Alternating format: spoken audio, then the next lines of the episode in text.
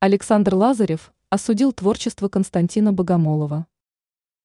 В 2021 году Александр Лазарев в резкой форме высказался о спектаклях Константина Богомолова.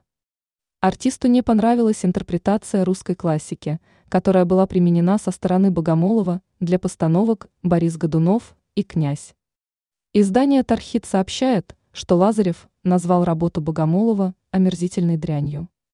Александр Лазарев высказал свое мнение о постановках с Татьяной Навкой.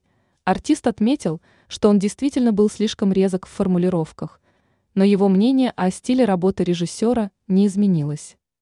Лазарев говорит о том, что он не знает Богомолова как человека, но считает его работу нечестной, несправедливой по отношению к классическим произведениям. Артист считает, что режиссер старается обидеть зрителя и предпринимает попытки проверить публику на то, насколько некачественный продукт она может принять.